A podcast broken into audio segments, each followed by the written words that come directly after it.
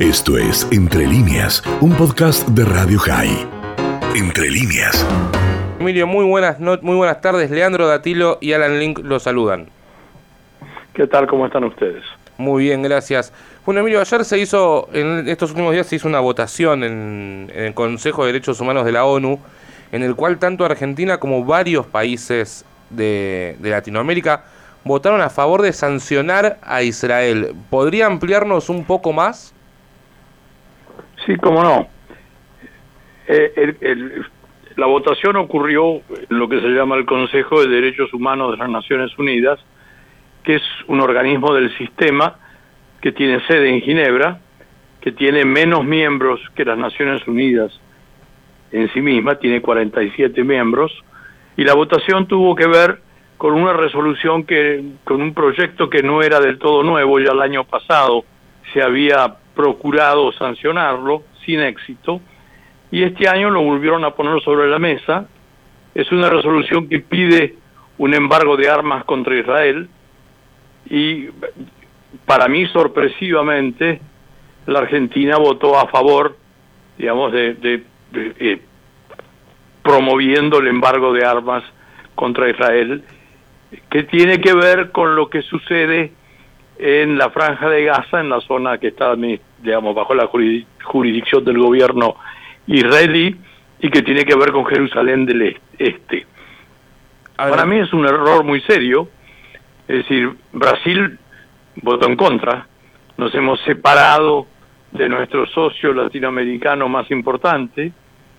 Y además, eh, entre algunos que se abstuvieron, aparece la propia Gran Bretaña, que explicó, a mi modo de ver, bien por qué no quería votar esta resolución. Y no quería votar esta resolución porque Israel no está utilizando sus fuerzas de seguridad en la franja de Gaza y en Jerusalén Este porque se le da la gana. Está utilizándola porque está sufriendo los embates violentos de una organización terrorista que se llama Hamas. Y Gran Bretaña dijo, si no se incluye a Hamas en la condena, digamos, esta condena no es una condena equilibrada. Y yo creo que esa es la explicación por la cual la Argentina no debió haber votado afirmativamente, digamos, por un embargo de armas contra Israel, que además eh, es obviamente muy poco realista, y que además ocurre en un momento en que la geopolítica en Medio Oriente está sufriendo un cambio muy grande. Es decir, una de las cosas que ocurrieron es que uno de los países árabes más importantes que prioriza las relaciones exteriores, que es Bahrein, digamos, se levantó de la mesa y estuvo ausente, digamos, no votó. ¿Y no votó por qué?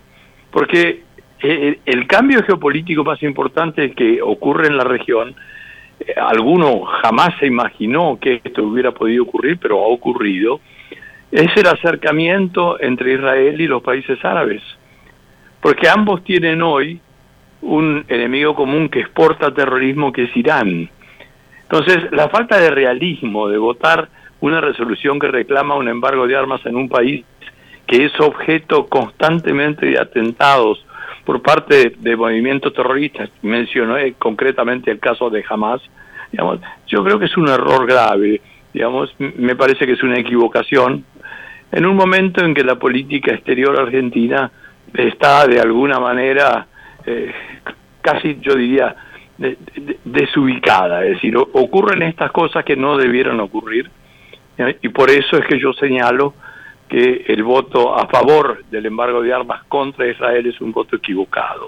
¿Y por ya ocurrió, digamos, ya no, no hay remedio para esto, no va a tener efecto, no va a haber embargo de armas contra Israel, digamos, porque Israel digamos, tiene relaciones tiene su propia industria armamentista, tiene relaciones con proveedores de armas, digamos que no, no están eh, eh, cuestionados ni, ni, ni, están acotados por las resoluciones que se adopten en el Consejo de Derechos Humanos de las Naciones Unidas. ¿Y por qué cree que la Argentina... síntesis lo que pienso. ¿Por qué cree que la Argentina votó eh, a favor de sancionar a Israel? Porque la realidad es que uno se pone a pensar en, bueno, eh, cuando asumió Alberto Fernández la presidencia el 10 de diciembre de 2019, uno de los primeros países en visitar fue justamente Israel. Y además porque pasaron ciertas cosas en la Argentina, dos atentados, eh, que podría llegar a entender de por qué Israel tiene que defenderse en su propio territorio constantemente. No, tenga la menor duda, lo que pasó con AMIA y lo que pasó con la Embajada de Israel no se puede minimizar jamás.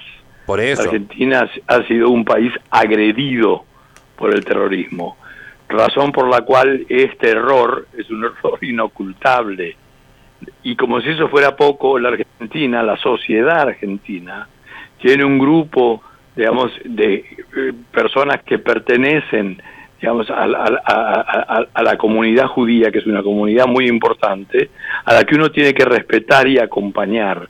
Este tipo de voto no hace eso. Por eso creo que es un error grave para un país que ha sido blanco del terrorismo y que ha tenido muertos eh, en esos dos atentados que he mencionado. Entonces yo hubiera preferido que la Argentina hubiera de la mano de con Brasil hubiera votado en contra. Esa es yo hubiera, eso hubiera sido mi recomendación si es que hubiera tenido la oportunidad de hacerla que no tuve.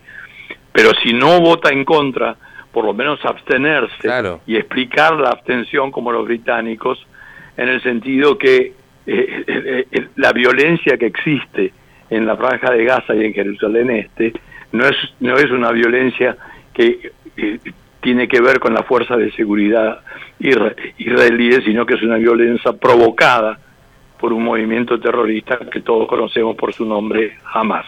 El que habla es Emilio Cárdenas, analista internacional. Eh, le hago una última, si ya le abro la mesa eh, a Alan Link. Estábamos hablando hace un par de semanas con otro entrevistado que estaba contándonos que el antisemitismo a nivel mundial está creciendo a pasos agigantados. ¿Podríamos decir que este voto es una forma de demostrar lo que realmente es cada país? Yo creo que eso es, un poco eh, exagerado decir. Los países tienen momentos en que la política exterior se desordena. Yo creo que la Argentina está atravesando uno de esos momentos, lo que no es una excusa, digamos, el error fue un error y seguirá siendo un error.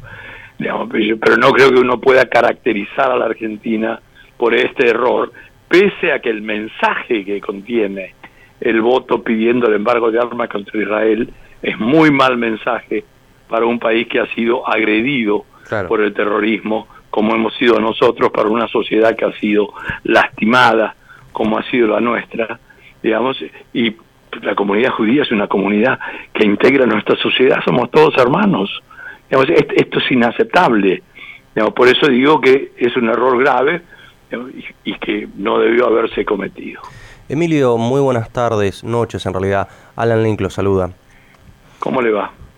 Quería consultarle específicamente sobre lo siguiente. Todos sabemos, o al menos está muy claro para la comunidad internacional, que jamás es una organización terrorista y que mismo han en Cisjordania eh, hecho un golpe de Estado en su momento a Mahmoud Abbas este, de la Organización de Liberación Palestina. Palestina sí, ahora tienen otra oportunidad, sí. digamos, de, consolidar la acción, porque como usted sabe, después de muchos años de no, ni, ni siquiera poder llamar a elecciones intrapalestinas, lo acaban de hacer, y este año aparentemente habrá elecciones entre ellos y jamás podrá ganar o perder, pero estaría jugando por reglas de juego que no siempre respetó. Bien, ahora sabemos también que es Vox Populi a nivel internacional que jamás está financiado por Irán. Entonces, considerando todas estas cuestiones, ¿cómo puede ser que eh, los ciudadanos de a pie o los ciudadanos del mundo veamos eh, y sea tan clara esta situación, sin embargo las organizaciones de derechos humanos, perdón, las, los países en el Consejo de Derechos Humanos voten de esta manera. Es como que, ¿qué, ven estas personas que no vemos nosotros? Por, para tratar de entender cómo es que vota la ONU. Bueno, yo, déjeme decírselo de esta manera. Esto ocurre no solo en el Consejo de Derechos Humanos, ocurre dentro de todo el sistema de las Naciones Unidas, que ha sido reiteradamente utilizado para perseguir a Israel en su momento por los países árabes. Hoy digamos, los países árabes, como usted sabe, se han acercado a Jerusalén a, Jerusalén, a Israel, por el hecho de que ambos tienen el enemigo común que hoy es Irán. Pero no puede ser que la Argentina cometa este tipo de errores, porque reitero, estos son errores que le hacen doler a la sociedad en su conjunto. Nosotros tenemos una comunidad judía que forma parte de nuestra sociedad, digamos, a la que tenemos la obligación de respetar y defender. Y este voto no va en esa línea. Este es un voto equivocado. Lo reitero, lo acabo de decir, yo jamás hubiera aconsejado esta acción. Yo hubiera preferido un voto como Brasil, un voto en contra. Es hasta irrealista pedir el embargo de armas a Israel, que es un país que durante muchos años ha estado casi sitiado por algunos de sus vecinos. Eso es inconcebible. Por eso no, no hay excusa para justificar lo que acabamos de hacer, es simplemente una equivocación seria, grave, digamos que nos a muchos de nosotros nos hace doler, pese a que no somos parte de la comunidad judía.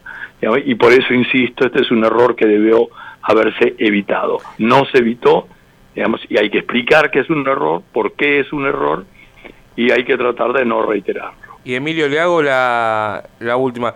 ¿Esto cómo sigue ahora? ¿Estos votos ya quedan así o la Argentina o cualquier otro país tiene la posibilidad de modificarlo? No, no, este, la, la, resolución se aprobó, la resolución no es vinculante, digamos, es, una resolución como todas las resoluciones de Naciones Unidas que es orientativa, digamos, pero que no es vinculante, no es derecho interno argentino. Esto queda así, digamos, el error se cometió, el error es grave, acabo de explicar por qué, digamos, y lo que uno debiera esperar es que este tipo de errores no se volvieran, no se vuelvan a, cometer, pese a que reitero, estamos en un momento de, donde la política exterior muestra un cierto grado preocupante de desorden.